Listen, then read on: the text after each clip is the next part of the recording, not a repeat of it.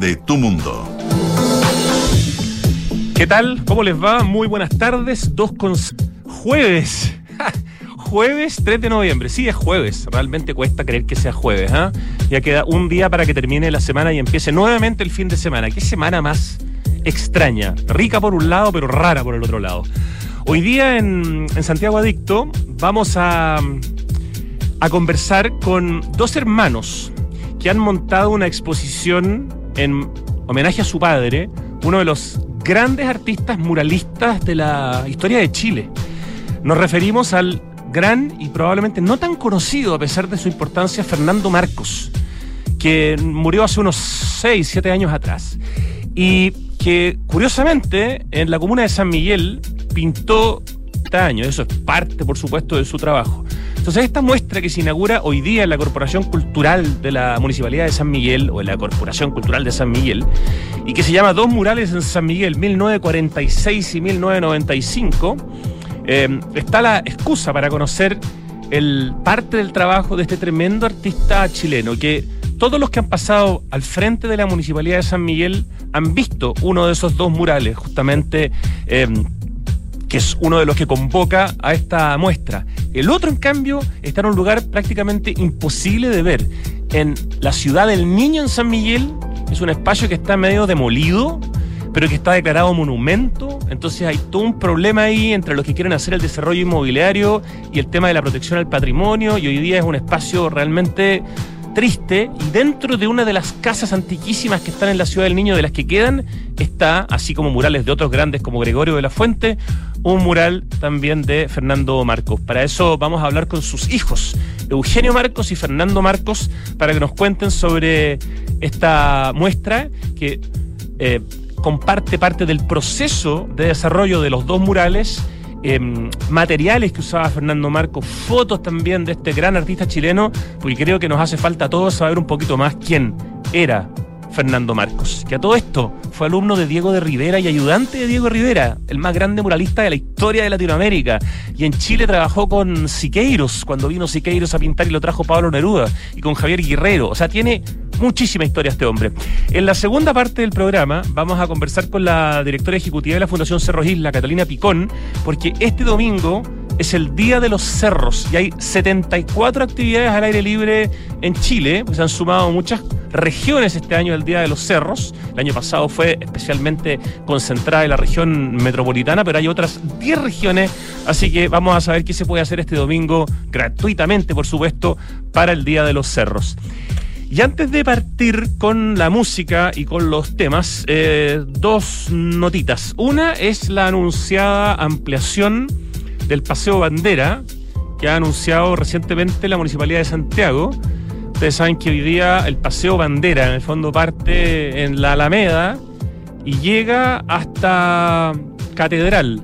Ahora, desde Catedral eh, hasta la intersección de San Pablo con Puente se va a alargar el Paseo Bandera. O sea, toda esa parte eh, donde terminaba el paseo peatonal y todavía podían andar autos, ya no van a poder andar autos.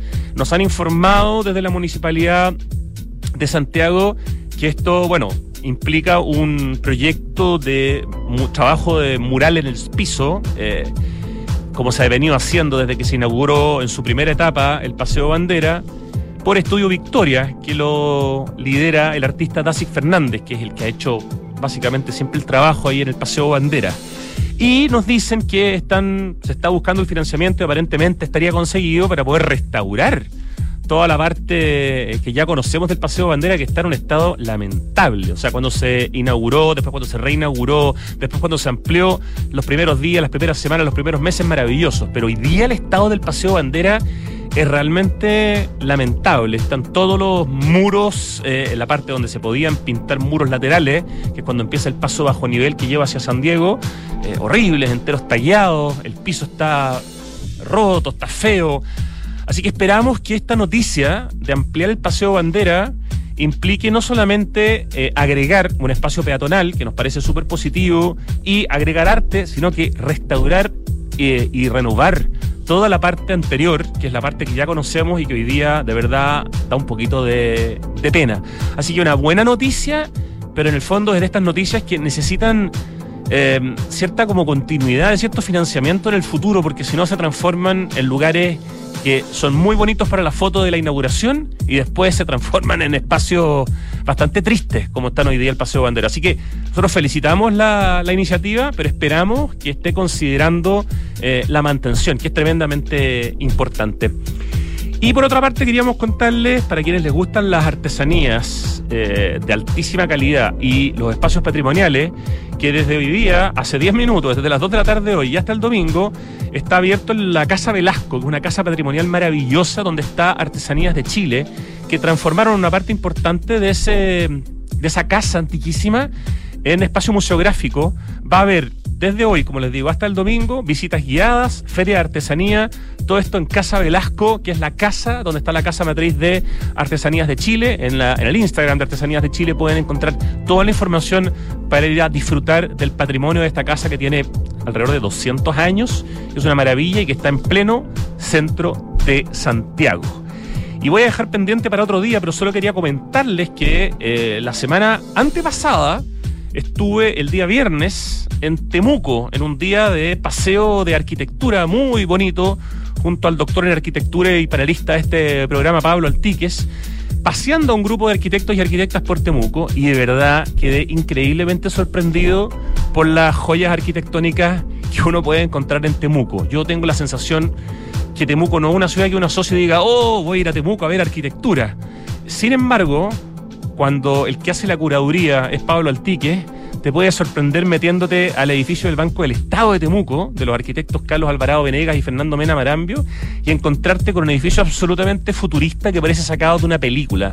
Si están escuchando este programa y viven eh, cerca de Temuco, van a pasar por Temuco en un día de semana, vayan a conocer por favor el Banco del Estado que está en pleno centro, porque es realmente eh, alucinante. Y así también hay otros lugares espectaculares como la Iglesia Sociedad Evangélica del arquitecto Eval Werner Knaut del año 64.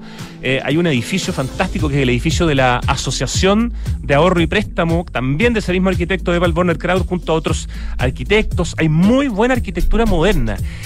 Y la joya de la corona es algo bastante novedoso, está hace poco tiempo ahí, es el pabellón Araucanía, que es el edificio que ganó el concurso para la Expo Milán 2015 del arquitecto Cristiano Andurraga, que nos representó durante seis meses en la Expo Milán, que ganó el segundo lugar como pabellón eh, de exposiciones, que es un maravilloso mecano de madera que hoy día está instalado en Temuco, en un espacio precioso público, un espacio verde, em, se llama Pabellón Araucanía, ahí se pueden hacer eventos, almorzamos en la misma mesa donde se comía en Milán, porque es la mesa que se trajo junto con todo el contenido que tenía la Expo Milán, y es una joyita que hoy día tienen en Temuco y que espero sepan cuidar, apreciar y mantener un gran proyecto del arquitecto Cristiano Undurraga, insistimos, y el segundo pabellón que representa a Chile en el extranjero que se trae de vuelta.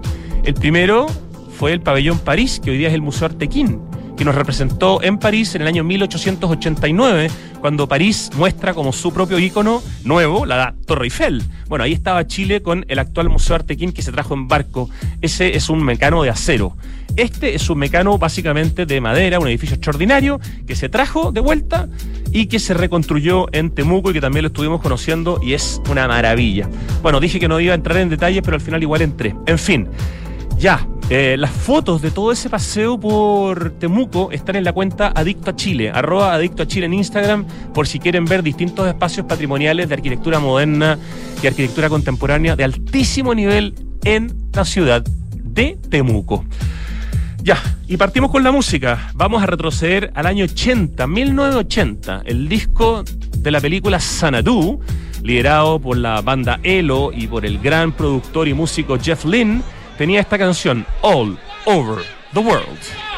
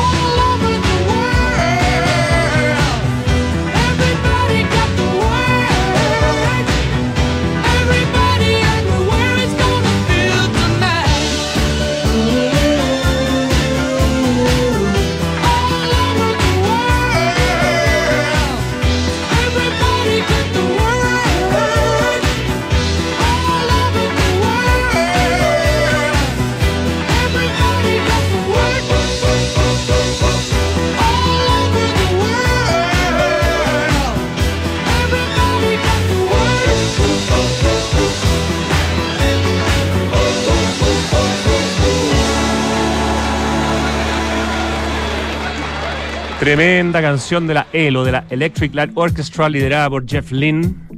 La canción All Over the World, que era el tercer single del disco Sanadu, de la película del mismo nombre, de 1980. Aprovechamos de homenajear una vez más a Olivia Newton-John, que se nos fue hace poquitito y que por supuesto era fundamental en esta película. ¡Qué banda de sonido! Y estamos en línea ya, 2 de la tarde con 21 minutos, con los hermanos los hermanos Marcos Reyes, Eugenio Marcos Reyes y Fernando Marcos Reyes, ambos hijos del gran artista Fernando Marcos, cuyo segundo apellido era Miranda, para que hagamos las diferencias, porque tenemos aquí a un Fernando también Marcos. Muy buenas tardes, Eugenio y Fernando. Hola, buenas tardes, buenas tardes. Gusto de saludarlos. Eh, estamos en línea con ustedes porque hoy día se inaugura o se inauguró, ya nos contarán ustedes, en la Corporación Cultural de San Miguel, una muestra que junta dos obras tremendamente importantes en la historia de vuestro padre. Eh, uno, una obra que hizo en los principios de su carrera, en 1945, en el homenaje a Gabriela Mistral y a los trabajadores del Salitre en la ciudad del Niño. Y el otro, una de sus últimas obras, quizás de las grandes, digamos, El Encuentro del año 95, que da a la calle ahí en, en la comuna de San Miguel, en la Gran Avenida, que está justamente en el edificio consistorial de la ilustre Municipalidad de San Miguel. ¿Por qué esta muestra hoy día em, no hay una fecha así específica que uno diga se cumplen 100 años del nacimiento de Fernando Marcos, ni tantos años específicos? ¿Por qué en esta, en este, en esta época se decide hacer esta muestra? Eh, ¿Y por qué? Bueno, yo creo que la, respuesta es, es, como obvia, pero es importante que la vean ustedes. Es importante poner en valor a un artista que tal vez no es suficientemente conocido en Chile a pesar de su importancia tanto en su obra como con quienes se formó y a quienes ayudó y con quienes trabajó. Em, Eugenio, para que partas tú para que reconozcamos tu voz también. Ya, hola, oye, gracias Rodrigo. Em, a ver, nosotros estamos bien contentos porque hoy día se inaugura esta exposición como a las 19.30 ahí en, en la Corporación Cultural de San Miguel. Eh, y esta obra, esta, esta exposición tiene que ver, que nos ha costado un poquito explicarlo, ¿ah? esta exposición tiene que ver, cuando alguien tiene murales, la obra del mural, digamos. Claro. Que quisimos hacer, mm, por supuesto no vamos a poner los murales en una sala, sino que los procesos creativos de cómo nuestro padre, Fernando, construyó estos murales, uno del año cuarenta y tanto y otro del noventa y tanto. Entonces nos impresionó mucho, eh, conversando con, con Fernando, que con 50 años de diferencia este este muchacho eh, hizo dos murales. El primer mural que él hizo es el de Ciudad del Niño, eh, junto con otros artistas, eh, pintaron una escuela, los muros de, distintos muros de la escuela, eh, y el mural más grande que él hizo, el edificio consistorial de San Miguel, que lo hizo el 90. Entonces, lo que muestra esta exposición, lo que hemos tratado de resolver de la mejor forma posible, es como los procesos creativos, mostrando los dibujos, los bocetos, las pruebas de color, la proyección, el trabajo geométrico que hay para llevar una idea a un, a un mural, digamos. Eh, ¿Y por qué lo hicimos ahora? Lo hicimos ahora porque vimos, pues, el papá cumplió, murió a los 99 años, murió el 2015 y pasa un tiempo en que uno ordene eh, cosas prácticas y también cosas como emocionales también. Y ahora se dio la posibilidad y empezamos a trabajar en este proyecto y hoy día se está inaugurando. Qué maravilla, un papá que, que vive hasta los 99 años, encuentro que eso es, extraordinario y qué importante es que sus hijos hayan, digamos, cuidado el, el material de alguna manera que queda, ¿no? De, de este gran artista para poder hoy día justamente mostrarlo en esta exposición. La Corporación Cultural, eh, Fernando, está en el mismo edificio consistorial o está en otra parte dentro de la comuna? No, está eh, enfrentado a la municipalidad. O sea, tú te ah, perfecto, ya. sales sales del, del, de la corporación y te enfrentas al mural. Así que, digamos, va a ser muy eh, genial eso de que la gente va a ver el proceso, que tiene que ver para mí modo de ver con el tema de la memoria tú nos preguntas por qué se me ocurre esto, porque la memoria es así, porque de repente se agolpa, han pasado una serie de cosas, como que el año pasado salió un libro de la escuela donde papá fue director, en la Escuela de Educación Experimental Artística, donde se formaron muchas generaciones de artistas, ¿ya? Y se sacó el primer libro donde primera vez que se da cuenta sistemáticamente de un proceso de la educación chilena y eso también a mí me hace eh, enfrentarme a esta posibilidad de revisar con Eugenio, con mi hermano, revisar los testimonios que fue dejando mi padre cuidando eh, cosas que parecían que para cualquier persona no son usables. Para nosotros fueron un tesoro que lo queremos presentar y presentar a la comunidad. Qué, qué bonito escuchar eso. Esto es ya, ya entendí, este la Corporación Cultural se conoce como La Cava, ¿no es cierto? Está en, Llano, en Avenida Llano Subercasó 3519. ¿Es donde está esa escultura de Von Pilsen, eh, o Von Pilsener, no me acuerdo, de, de, de Fray Pedro Subercasó, ¿o no? Sí, esa misma, está en el Sí, perfecto, ya. Ok, al frente entonces de, la municipalidad, en este espacio cultural, esta muestra en homenaje a Fernando Marcos, gran artista chileno con estos dos murales que son parte de la comuna. Uno absolutamente visible en plena fachada del edificio consistorial y el otro absolutamente invisible porque está metido dentro de un espacio patrimonial, pero en un lugar que de alguna manera es un espacio como de lucha entre, no sé, municipios, eh, eh, organizaciones patrimoniales, inmobiliarias. Ciudad del Niño hoy día está convertido en una especie de, de ruina, de lugar como zona casi de sacrificio. Yo fui allá el año pasado a darme una vuelta y, y, es un lugar bien triste el estado en el que está, eh, Eugenio. Sí, el, el, el edificio de estos, estos murales fueron eh, es bonito que fue hace mucho tiempo, esto fue en tiempo del gobierno de Juan Antonio Río, que le encarga de pintores muralistas a un viejo que tenía una cátedra de pintura muralista que se llama Laureano Guevara, que es bien importante en la historia del arte. Un grande Laureano Guevara. Claro, y le encargan hacer unos murales y son un grupo de, cuatro pintores, Laureano Silva, eh, Osvaldo Reyes, Orlando Silva, Laureano Guevara y vuestro padre. Y, y Fernando. Entonces, este, este puesto en una escuela, es una escuela pública, esto fue financiado con el apoyo del Estado chileno, del Ministerio de Educación, esta cuestión estaba dentro de un espacio que es la Fundación Ciudad del Niño, que era un lugar que ha acogido durante mucho tiempo a situaciones, a niños vulnerables, niños huérfanos y en distintas situaciones, esta cuestión fue cambiando y enajenaron estos terrenos y hay una disputa, como muchas disputas en Santiago, respecto a qué se construye, la, la, las torres, la cantidad de gente y todas las cosas. Y lo que hay hoy día es que es una cuestión bien paradójica, porque esto fue declarado momento nacional. Estos murales fueron sí, el 2016, ¿no? 2016, que fue una cuestión bien importante, lo cual le asegura cierta permanencia, pero sin embargo está cerrado. Y como que un mural tapeado es como la contradicción de mural, pues el mural es, por esencia arte público, eh, y hoy día está cerrado y, y la verdad es que no se puede acceder y nosotros desde el espacio que tenemos haremos todo lo posible porque se encuentre alguna solución para que esta cuestión tenga valor, se abra y lo, disfrute. mural, perdona, que junto con los otros murales de los que estamos hablando fueron de hecho restaurados por vuestro padre hace algunos años, ¿no es cierto? Porque estaban en muy mal estado, parece. Sí, sí, sí, sí, el 2000, el, el 93 fueron restaurados, un proyecto Fontar y él restauró todas estas cosas, incluso hay una fotografía en la exposición que estamos presentando hoy día en donde está la restauración de todo murales. Estamos conversando con eh, Eugenio Marcos Reyes y Fernando Marcos Reyes, ambos hijos del artista Fernando Marcos, Fernando Marcos Miranda, gran artista chileno que fue ayudante y colaborador de Diego Rivera, probablemente el más importante muralista de la historia del mundo, y además le tocó eh, compartir eh, eh, y vincularse con Siqueiros cuando Siqueiros estuvo en Chile, cuando lo trajo junto a Javier Guerrero, Pablo Neruda, para que se fueran ahí a Chillán a hacer la Escuela de México.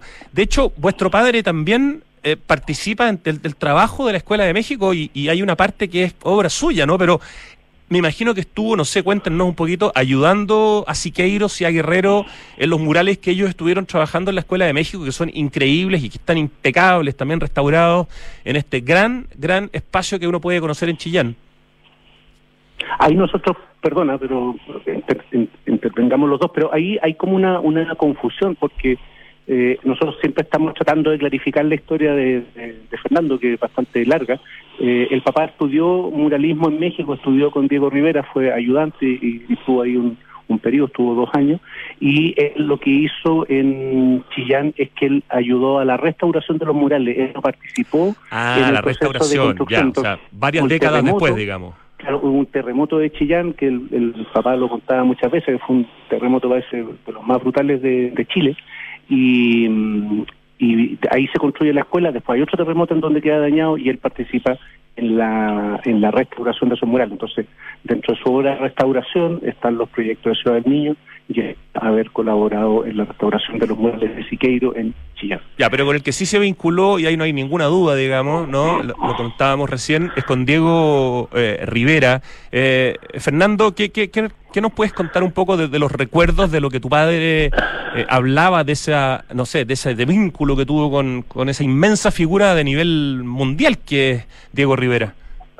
Mira, yo creo que la masculinidad ha ido cambiando con el tiempo mi, mi padre pertenece a una masculinidad que es contar las cosas de a poco, eh, casi, no, no, no espectacularmente, sino casi como anécdota. Entonces, nosotros desde niño eh, recogimos eh, pensamientos y, y hablares de nuestro padre en ese sentido. Para nosotros siempre fue una cosa bien misteriosa esto de, de México, de Rivera y todo eso. Entonces mi padre de a poco nos fue contando eh, trozos de su historia en México. Y ahí, por ejemplo, trabajó, tuvo eh, en el mismo tiempo que tuvo eh, Gabriela Mistral, que hay una referencia porque el mural de Ciudad del Niño es el primer homenaje público pictórico que se, se hace a Gabriela antes que el mural de Daza de de está en el Cerro Santa Lucía, digamos, que da la Alameda, claro, Fernando Daza. Sí, entonces eh, Ahí nos contaba anécdotas del maestro, para él era un maestro Rivera, y también de Frida, de sus enfermedades. Muy, a mí, mi padre le causó profunda impresión la Frida en el sentido de lo potente que era, eh, que aún teniendo muchas enfermedades, mucho dolor, siempre estuvo vinculado, vinculada a la pintura, a la obra. Mi padre contaba anécdotas de ese estilo. Entonces nosotros hemos ido armando un pequeño esquema, un pequeño historia de esto, ya sin saber la historia así, eh, digamos que hay que investigar esa historia, es, es como, como un trabajo eso. Da como para un libro y una investigación, algún tipo de tesis. Claro. Ya, lamentablemente el principal entrevistado ya no está, pues, pero, pero me imagino que puede haber, no sé, cartas o cosas que estén ahí guardadas que puedan servir para esa investigación. Lo que, lo que es súper bonito es que de repente cuando la gente cuenta historias, hay algunas historias que son imprecisas, pero con, con mi hermano, con Fernando, como que lo que tenemos certeza es que todo lo que nos dijo era cierto. Eh, que es una cuestión que no sé si uno tiene la, esa misma certeza con todos los padres. Entonces, como que él contaba era bastante austero, era bastante tranquilo, sereno. Entonces contaba historias como increíbles de repente cuando éramos más niños la entendíamos menos, le dábamos menos importancia, después la fuimos dando, pero lo que tenemos certeza es que su historia es cierta, que la, la vínculo que tuvo, su presencia, y de repente uno se encuentra fotografías con objetos y que tienen mucho valor. Eh, entonces, eh, la historia de él, a mí, me, me impresiona mucho que él siempre me habló de un, de un muralista muy poco conocido que se llama Pablo Gil me parece como O'Higgins, pero que era un mexicano, y yo me acuerdo que viendo una revista descubrí que él tenía unos murales súper bonitos en Hawái. Entonces, ¿Cuál es el nombre de nuevo que no te alcancé a escuchar? Pablo Higgins. Pablo O'Higgins, ah. O'Higgins, O'Higgins, ¿ya? Y que es un mexicano que es muralista, no muy conocido. Y mi papá también hablaba de Pablo Higgins, hablaba de Rivera, de la Fría Calo, y lo que sí fue, que fue muy bonito en esta historia larga, nosotros conversamos mucho con este viejo, eh, es que la historia era cierta y estaba contada de arretazo y eso lo hace más entretenido. ¿eh? Qué bueno que no la haya contado de una vez y qué bueno que tengamos que, seguir descubriendo. Lo que ustedes están haciendo con, con esta muestra, decía yo al principio, creo que es, no sé, hacer empezar a hacer justicia o seguir haciendo justicia con, con, el nombre de vuestro padre, porque mi sensación es que es bien poco eh, conocido transversalmente. Bueno, no sé si muchos de los muralistas chilenos tienen quizás ese problema, no sé, Gregorio de la Fuente, José Venturelli, que, no son tan conocidos, incluso a veces son más conocidos fuera de Chile, en el caso de Venturelli probablemente más conocido en China que, que, eh, eh, en Chile. Em, quizás afectó de alguna manera los temas políticos que hacía que de alguna manera sus trabajos fueran a veces borrados, como Julio Escames también. ¿Cuál es la visión un poco de, del, conocimiento o desconocimiento de la obra de Fernando Marcos? Porque, eh, claro, está ese mural desde el año 95 en el frontis de la municipalidad de, de San Miguel, que es algo tremendamente importante porque es un mural que da a la calle. Eh, yo conocí un mural que está en la Universidad Central, que es un trabajo extraordinario del año 2000, ¿no es cierto? Un, trabajo precioso, pero está dentro de una universidad. Y está los míticos, claro, murales dentro de Ciudad del Niño, pero que en el fondo no se pueden ver hace mucho tiempo. Eh, fue poco prolífico, su obra ha sido eh, destruida. ¿Cuál es un poco la visión respecto de, del, nivel de conocimiento de Fernando Marcos como artista chileno? Para, para mí, eh, yo siempre escuché desde también desde chico esta cosa del maestro, de maestros, ya Israel Roa, no sé, Hardy Bistúa, que eran, su, eran muy amigos de él. Eh, eh, admiración por Venturelli, Julio, que tú lo mencionaste, Cane, eh, Gregorio, etcétera. Entonces, esta cosa de maestros, donde los maestros no tienen la dimensión de ahora que es un poco de espectacularidad. Mi padre siempre cultivó cierta timidez, cierta eh, reserva y eh, y además la, la, la historia de los pintores antes estaba relacionada también a la educación. O sea, los artistas no se dedicaban eh, 100%, no podían, su vida cotidiana le impedía dedicarse 100% a la venta, al trabajo artístico. Entonces, claro. para ellos eh, darse a conocer, eh, no había las galerías que hay ahora, no eh, había muy pocas galerías. Eh, la, la, la, presencia de darse a conocer era en, en, buena parte base del Estado, de los municipios que dependían del Estado y tenían una relación muy fuerte, muy fuerte de, de vincular la educación, el proceso educativo global a, a la comuna. Entonces, yo, yo creo que eh, en, en ese aspecto el padre no es un, un tipo muy conocido por la generación, además eh, bueno, a mí me tuvo los 45, mi hermano los 51. Eh, el padre tiene es de, de principio del siglo pasado. Entonces, se fueron distanciando las cosas. Mm. Yo creo. Yo yo creo que eso pasó. Eh, y, y, y, bueno, vino el golpe y mi padre ya tuvo edad de jubilar para el golpe. Entonces, eh, ahí pasaron cosas del tipo... Eh, que, que, que no había tanta exposición ni exponerse de mi padre para, eh, plásticamente. Fue un pintor que siempre pintó. Desde chico amó la pintura, amó la cosa visual, amó la educación y estuvo siempre vinculado a la pintura. Es impresionante ver a un caballero que tiene un espacio taller no tan amplio, pero que ratos que quiere lo puede ocupar, lo ocupa eh, bien. Qué, qué, qué, qué, bonito aprender sobre Fernando Marcos con sus hijos, ¿no? Que además están, y yo creo que sin ninguna duda, con esta exposición, aumentando la cantidad de, de, de personas que pueden vincularse con su obra, querer conocer más, tal vez empezar a preguntarse, porque en el catálogo incluso sale, digamos, donde hay otras obras de, de Fernando Marcos, incluso sale cuáles están, no sé, borradas, digamos, o, o, o, o destruidas. Pero quería preguntarles también obra más pequeña, digamos, es decir, no murales, sino que cuadros o trabajos más chicos, ¿también hacía Fernando Marcos y eso son menos conocidos o no, no era un tema de su interés? Porque no tengo idea respecto de la parte de los formatos más pequeños. Oye, siguiendo con lo que decía Fernando, yo soy Eugenio, eh, el papá que en los, en los libros de arte, cuando uno googlea como ese como muralista, eh, y siempre como conversamos y nos reímos con Fernando, pero lo que tenía Fernando es que era pintor, pues este este pintor pintó 80 años y, y no es como una, a mí me da risa, veía una nota que salió hoy día decía, pintó hasta los 80 años, no, pintó 80 años, claro. hasta los 98, ¿ya?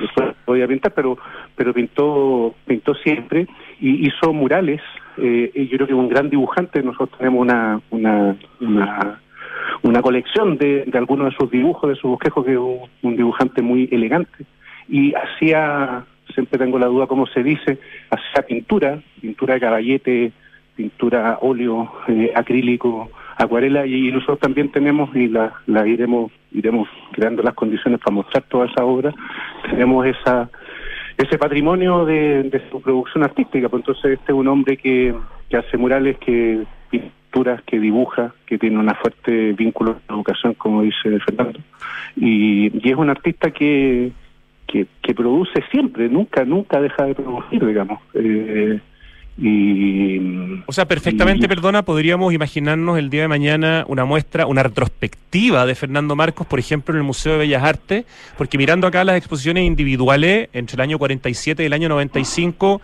no veo, por ejemplo, que esté el, el Bellas Artes y quizás sería una manera todavía de hacer más justicia con, con su trabajo si es que hay suficiente material acumulado por ustedes o entre coleccionistas privados para poder mostrar la obra de Fernando Marcos, así como la están llevando hoy día a la Corporación Cultural de San Miguel? Es nuestro deseo, es nuestro deseo eh, poner en valor al papá en todas las dimensiones que tuvo eh, y mostrar lo que muestre a través de su obra, su pensamiento, su manera de actuar, etcétera. Es nuestro, o sea, el Museo Nacional de Bellas Artes eh, claramente debiera ser un, un objetivo para que el papá eh, se logre vincular a la ciudad de Santiago eh, y al país eh, mediante una exposición. Sí, también al MAC y, eh, no sé, diversos museos. Yo, yo creo que sí, deberían pasear la obra del papá eh, en el país y en, bueno, en Santiago. Oye, su padre... de tiempo, digamos. Sí, claro. ¿Su padre nació en qué año exactamente? Porque me parecieron dos fechas distintas dependiendo de dónde miraba. Nosotros tenemos una, una discusión en distintos lugares, pero la el carnet de identidad del papá decía que había nacido el 17. Ya. Eh, él tenía una hermana y parece que en ese tiempo inscribían a, los a los hijos a la, la, misma fecha, entonces nosotros tenemos la certeza con Fernando, Fernando hijo, que nació en 1916. En 1916 en Valparaíso. En Valparaíso, en el Cerro, Cerro Monjas el Cerro Monjas. Oye, y una cosa, Rodrigo, es que, perdón, es que también es importante que es como raro, ¿ah? porque porque esta cosa de que no es tan conocido, que no es tan reconocido, eh, sí, pero también aparece siempre. ¿ah? Eh, no sé, yo nunca te había escuchado, nunca te había hablado contigo, pero tú has publicado cosas bonitas de él, de repente aparecen notas, de repente aparece alguna investigación, entonces como, claro, uno puede querer más, pero, pero hay una cuestión de una permanencia, de una consistencia de la obra y a nosotros nos ha importado mucho no hablar de exclusivamente de nuestro papá, porque si uno habla papá termina siendo un árbol de familia, digamos, o un diaporama juntarse con los cercanos. Lo que nosotros queremos hablar de nuestro padre, que consideramos que es un que es un gran artista y pensamos que este esa obra como que puede aportar a Chile eh, y no puramente como reconocimiento de él, sino que tiene, tiene valor. Y hemos sido como bien prudentes también, a lo mejor tomamos algo de su prudencia de ir construyendo esta cuestión y por supuesto que queremos hacer muchas cosas. Y nos parece que esta exposición es una buena forma de comenzar una nueva etapa de la circulación de su obra. Absolutamente, además una muestra gratuita que va a estar abierta hasta diciembre, ¿no es cierto? No sé con la fecha exacta, pero esto se puede ver hasta el 10 de diciembre, tengo anotado acá. 15, 15. 15 de diciembre, así que hay prácticamente un mes y medio para verla. Quería agregar que vuestra padre, bueno, si, si nació, digamos, eh, eh, a mediados de la década del, del, del, 20 en Valparaíso, estudió en la Escuela de Artes Aplicadas de la Universidad de Chile y en la Escuela de Bellas Artes de Santiago, fue alumno de Laureano Ladrón de Guevara, que había sido Premio Nacional de Arte del 67, eh, y durante su formación, lo que contábamos, recibió la, la influencia, bueno, eso, eso, dice aquí en el texto, la influencia de la visita a Chile de los muralistas Javier Guerrero y David Alfaro Siqueiros, pero claro, no es lo mismo, pero en el fondo es la influencia de la visita, no es que se vinculó sí, sí, directamente con ellos, ¿no? Tal cual. Ya. Eh, eh, y lo que comentábamos que en el año 50 le fue otorgada esta beca por el gobierno de México para estudiar pintura y escultura mural en la Escuela de Artes Plásticas y en la Escuela de Pintura y Escultura de México, siendo alumno de Diego Rivera, de quien además fue su ayudante. ¿Eso es correcto? ¿Alumno y ayudante? Sí. Tremendo, ¿no? O sea, aprender del más grande de la historia ya, ya le daría un lugar. Ahora, que sí tenemos una duda, para ser bien honesto, okay. es qué es lo que qué es lo que significa ser ayudante sí. de Diego Rivera, porque parece que tenía mucha gente que trabajaba con él. ¿eh?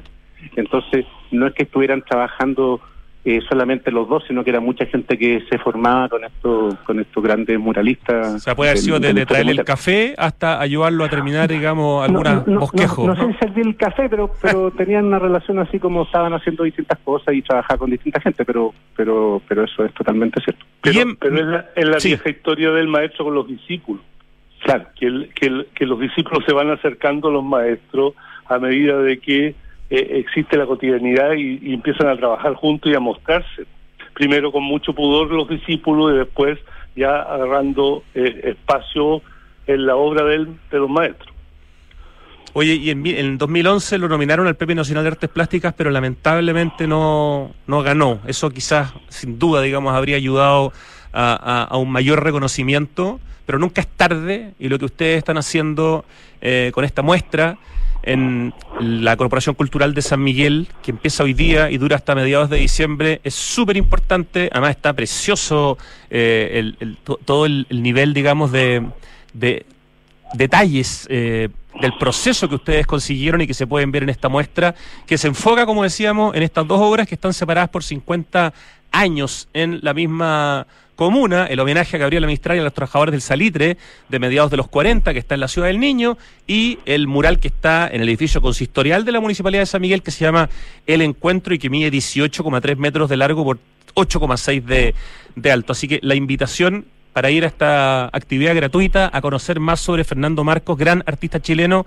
Muchísimas gracias Eugenio Marcos y Fernando Marcos y sus hijos por organizar esto. Eh, felicitaciones, por supuesto, a la Corporación Cultural de San Miguel y muchas gracias por conversar hoy día en Santiago Adicto en Radio Duna. Gracias, gracias a ti, Rodrigo. Un gran abrazo. Igual. Te pasaste, un abrazo. Chao. Chao. Nos vamos al corte, volvemos muy pronto para conversar con Cata Picón, la directora ejecutiva de la Fundación Cerros Isla, sobre el Día de los Cerros que se viene. Es este domingo y hay más de 70 actividades, así que pongan atención, ya volvemos. Mira el mundo con otros ojos junto a Mastercard y haz que tu próximo viaje sea inolvidable con los beneficios exclusivos que tenemos para ti. Asistencia 24/7, protección de equipaje, Master Seguro de Autos, acceso a salas VIP, Wi-Fi gratis y mucho más. Porque Priceless para mí es convertir un viaje en algo que dure para siempre. Conoce todos nuestros beneficios, descuentos y experiencias en priceless.com slash Chile. Mastercard. 1710, 1711, 1712, nuevos árboles plantados. Nuestro compromiso sigue creciendo. Por cada híbrido Toyota que recorra las calles, plantaremos un árbol nativo, que junto a más de 1.700 árboles ya plantados, darán vida al gran bosque Toyota en el sur de Chile. Iniciativa que ayudará a cuidar del medio ambiente y reducir la huella de carbono. Conoce más en bosque.toyota.cl. semanas de mucho fútbol, pasión y juego limpio. Y ya nos acercamos a la recta final, donde conoceremos a los campeones nacionales de la Copa en el 2022. Para más información ingresa a www.copaenel.cl. Copa Enel, volvemos a la cancha.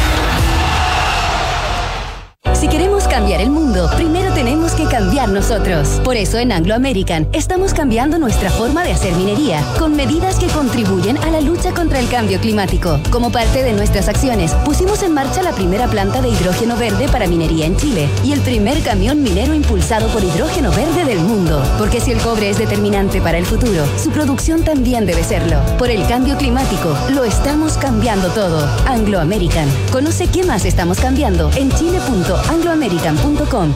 Si tu equipo tiene más trizaduras que pantalla, o si lo enchufas y hace todo menos cargar, entonces necesita el e-service de Entel. Ahí podrás reparar todos los problemas de tu equipo, con especialistas respaldados por Entel. Diagnóstico y reparación en el momento, cambio de baterías, actualización de software y más. Conoce más de e-service en entel.cl. Contigo en todas. Vivir conectado todos los días con la naturaleza es posible en Edificio QB, un proyecto de inmobiliaria Hexacón en el Parque Cauciño Macul. Edificio QB es toda una experiencia, con una propuesta estética moderna, enfocada en la vida social y familiar, con departamentos de 2, 3 y 4 dormitorios. Conoce más en www.hexacon.cl. Los ríos cambiaron, ya no traen agua la nieve cambió, ya no está. Las lluvias cambiaron, hay muy pocas. El planeta está cambiando. Ahora es urgente que cambiemos nosotros. Se acaba el tiempo y se acaba el agua. Cuidémosla. Cada gota cuenta. Aguas andinas, así de claros, así de transparentes. Estamos de vuelta en Santiago Adicto, 2 de la tarde con 50 minutos de día jueves 3 de noviembre y estamos en línea con Cata Picón, que es la directora ejecutiva de la Fundación Cerros Islas, que está detrás de la organización de este precioso evento que se hace este día domingo en Santiago y en Chile, el Día de los Cerros. Muy buenas tardes, Catalina. Hola Rodrigo, muy buenas tardes. Muchas gracias por la invitación. Pero por favor, cuéntenos eh, eh, en qué consiste el Día de los Cerros en esta versión 2022, porque por lo que veo se han extendido a varias regiones de Chile, por lo tanto es una actividad que va a recorrer gran parte del país. tal como tú, perdona, tal como tú dices, eh, bueno, esta es la segunda versión del Día de los Cerros, la primera versión fue el año pasado.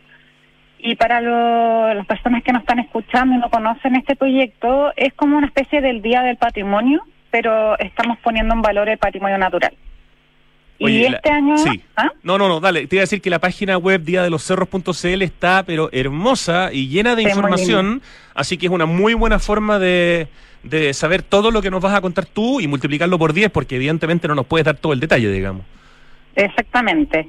Y claro, nuestra página web, que está muy linda, tal como tú dices, gracias a nuestro equipo, eh, pueden encontrar eh, el total de 74 actividades, ya que son mayor, mayormente en la región metropolitana, pero estamos muy contentos porque este año eh, se integraron 10 regiones a lo largo de Chile, ¿ya?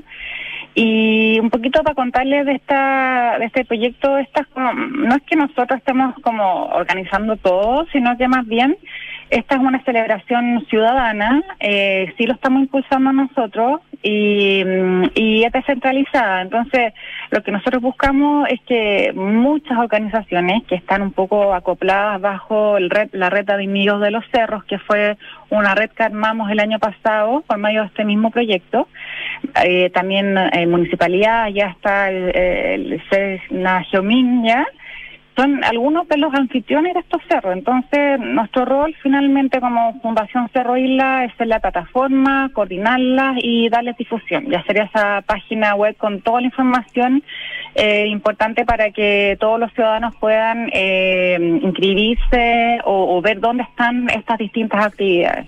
Catalina, eh, la forma de inform o sea, la, manera de informarse es con la página web diadelocerros.cl o en el Instagram de Cerros Isla, ¿no? Donde también está toda la información. Todas las actividades son gratuitas, pero me imagino que hay algunas actividades que pueden tener algún tipo de límite eh, en términos de la cantidad de gente. En ese sentido, hay actividades a las que sería bueno inscribirse en forma previa en la página web. Sí, ya hay, exactamente, ya hay algunas actividades que completaron sus cupos pero quedan muchas otras para inscribirse. Y, bueno, tal como decía, la página web es el Día de los Cerros o el perfil de Instagram, que es a través de la de la fundación que es Cerro Isla, pero son 74 actividades, 49 de ellas son guiadas, entonces las guiadas son las que hay que inscribirse y 25 son autoguiadas, es decir, nosotros le decimos por dónde entrar, cuál es el trayecto más o menos, pero uno va por sí solo y no existe un horario, ¿ya? Y, mm, y, y en, dentro de las regiones que están participando este año está cerros de en, en, Arica, Parinacota, Antofagasta, Atacama, eh, Coquimbo, Valparaíso, el Maule, Biobío, Araucanía, Araucanía, los lagos y Aysén, o sea, de norte a sur.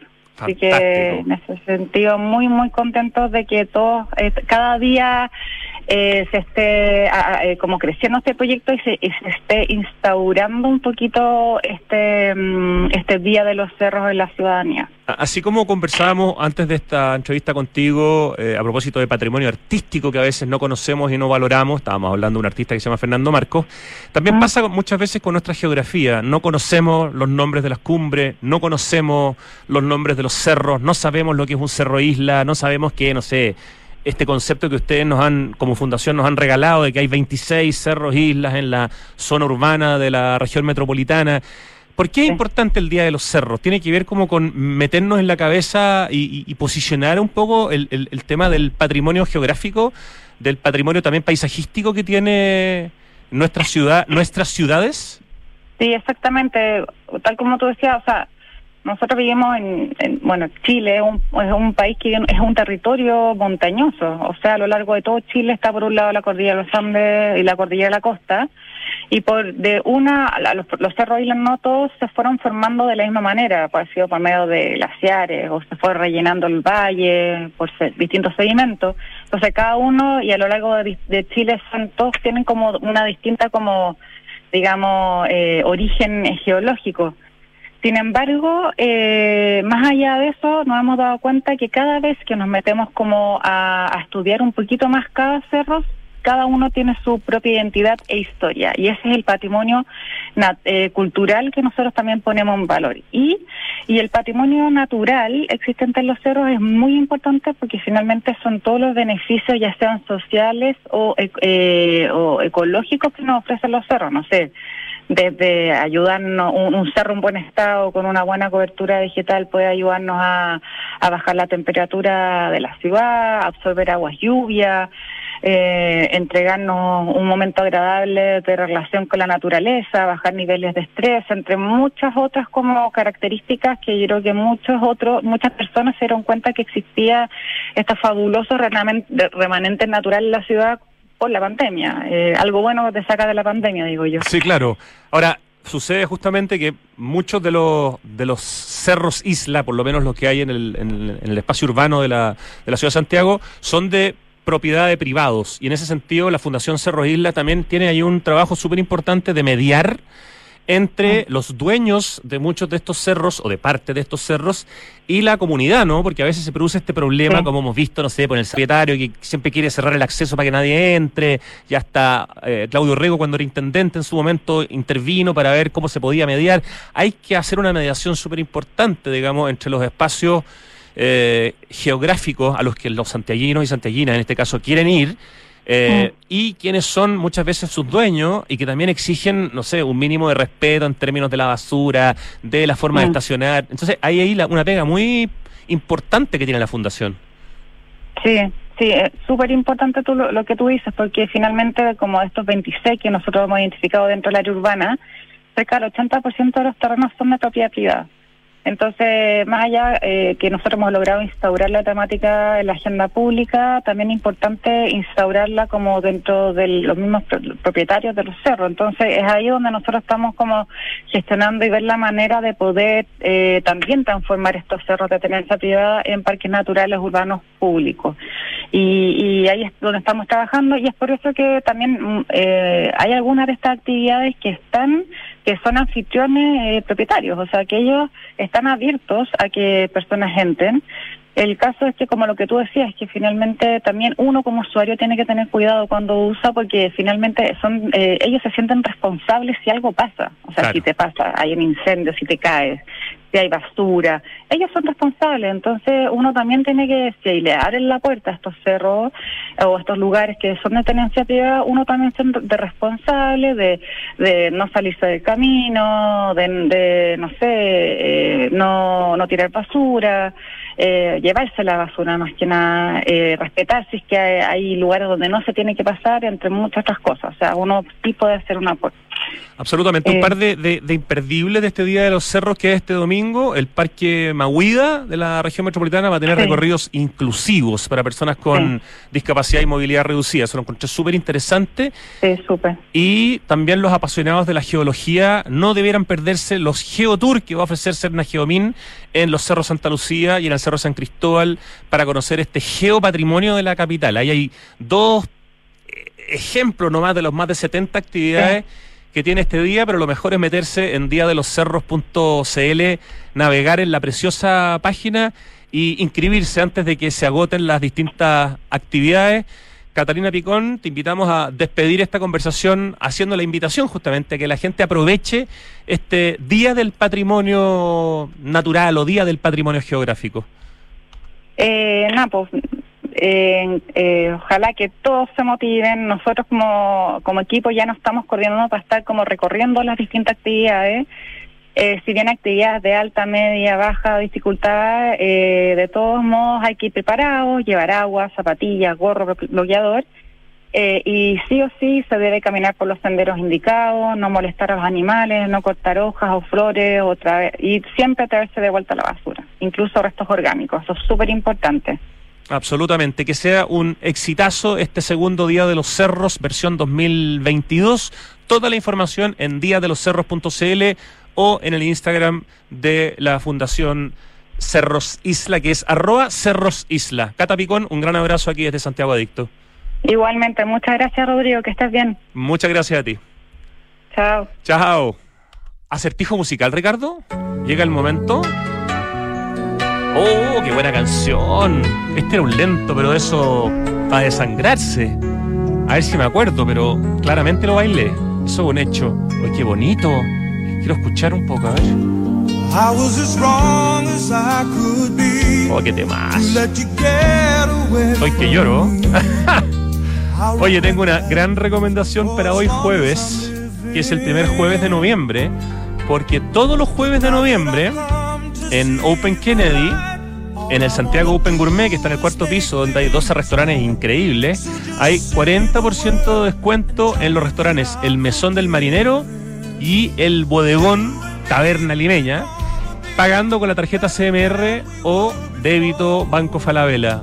Acuérdense, todos los jueves de noviembre, 40% de descuento con la CMR o con la débito Banco Falabella en estos dos restaurantes que son dos de 12 de Santiago Open Gourmet, el Mesón del Marinero y el Bodegón Taberna Limeña. Todo esto en el cuarto nivel de Open Kennedy, este gran lugar que es Santiago Open Gourmet. Si quieren saber más, se pueden meter a openplaza.cl eh, o directamente a sogopen.cl, que es Santiago Open Gourmet open.cl. Qué gran canción que pusiste, Ricardo.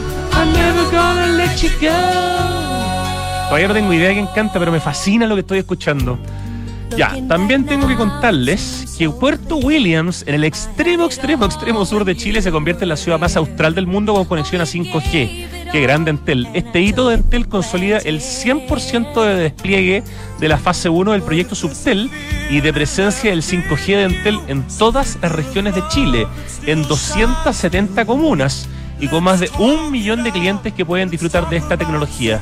El 5G llegó con Entel hasta Puerto Williams. Notable. Felicitaciones. Oye, la situación en la región metropolitana es alarmante. Llevamos 13 años continuos de mega sequía y durante el 2021 experimentamos el invierno más cálido en 72 años, lo que nos deja frente a la sequía más extrema de la historia para la zona centro-norte de Chile. De hecho, este año también fue de sequía, solo que fue un poco menos grave, pero seguimos en déficit. Ojo, todo esto reafirma que el cambio climático no nos va a dar tregua. Del aporte de todos y todas depende cuidar nuestra agua y asegurar su futuro. Cada gota cuenta, aguas andinas. ¿Y sabías que por cada híbrido Toyota que recorre las calles, Toyota planta un árbol para ayudar a reducir la huella de carbono? Conoce más de esta muy linda iniciativa que se llama Bosque Toyota ingresando a bosque.toyota.cl. Oye, en Anglo American están cambiando su forma de hacer minería luchando contra el cambio climático. Por ejemplo, fueron pioneros en electromovilidad en buses y eso fue solo el comienzo. Anglo American por el cambio climático lo estamos cambiando todo. Más información en chile.angloamerican.com. Y la inmobiliaria Hexacón tiene una herramienta fantástica que se llama Smart Invest. Es lo mejor que le podría pasar a tus ahorros, ya que te permite invertir con múltiples beneficios en departamentos con gran plusvalía, compra flexible y con descuento financiero en www.hexacon.cl con 2X. Priceless. ¿Qué es Priceless para mí? Priceless es explorar los rincones de la Patagonia, de Rapa Nui, de Valparaíso, de Santiago también, de los viñedos, de San Pedro de Atacama y todo lo que ofrece Chile junto a las más de 15 experiencias priceless de Mastercard y Cernatur. Conócelas en priceless.com slash Chile. Mastercard. Y con Enel, mantén tu energía y gana uno de los 50 premios de un año de luz gratis. Que bueno está esto. Mantén tu cuenta al día y vas a estar participando automáticamente en el sorteo de 50 premios de un año de luz gratis. Y si tienes una deuda pendiente, Enel te ofrece un convenio en 12 cuotas, sin pie y sin intereses, y así también puedes ser uno de los ganadores. Solicítalo en enel.cl. Ya, yo creo que esta canción se llama Never Gonna Let You Go. Sí, obvio. Never Gonna Let You Go. Esto es un dueto, es como un dueto, ¿no? O es un artista con alguien invitado. Ya. Ya, y el artista principal yo creo que es hombre. O es- El autor de la canción y además cantante. No. Músico, pero. ¿Quién? Ah, ah, el, el productor, músico invitó a dos cantantes a cantar acá. Uno no es James Ingram por casualidad, ¿no? No, no es James Ingram. Em, ya, pero ¿qué- ¿de qué estamos, de qué sí estamos seguros? El nombre Never Gonna Let You Go. Y en la música tenemos dos nombres. Ah, el autor es latino. ¿Qué me va a decir que es Feliciano? No, no es José Feliciano. El autor es latino, tampoco es Benny Mardone. Em, pero a él al- que hay que nombrar principalmente, digamos, ¿no? Dame la inicial, por favor. S, apellido M. S, M. Ah, lo tengo, pero cerca. A ver, la segunda letra del nombre es como Sebastián, o algo así. Y el apellido M, la segunda letra. La tercera letra del apellido. Mer, Mer. Ah, pero ¿por qué estoy? La cuarta letra del apellido. Ah, Sergio Méndez. Pero qué pelotudo, Endelman. Sergio Méndez, un gigante. Sergio Méndez, un gigante de la música brasileña. Sergio Méndez. Ya, y, el, y no sabemos, ¿lo tenías anotado ahí quiénes cantan? ¿No te aparece? Yo necesito saber eso. Never. Ya no importa, esto ya no va para la nota, va para. Estoy googleando, ¿ah? Never gonna let you go. A ver qué me aparece. Claro, dice Sergio Méndez. ¿Y quiénes cantan? ¡Oh! Dos nombres absolutamente desconocidos, parece, ¿no? Espera, espera, espera, espera, espera. Written by the husband and wife.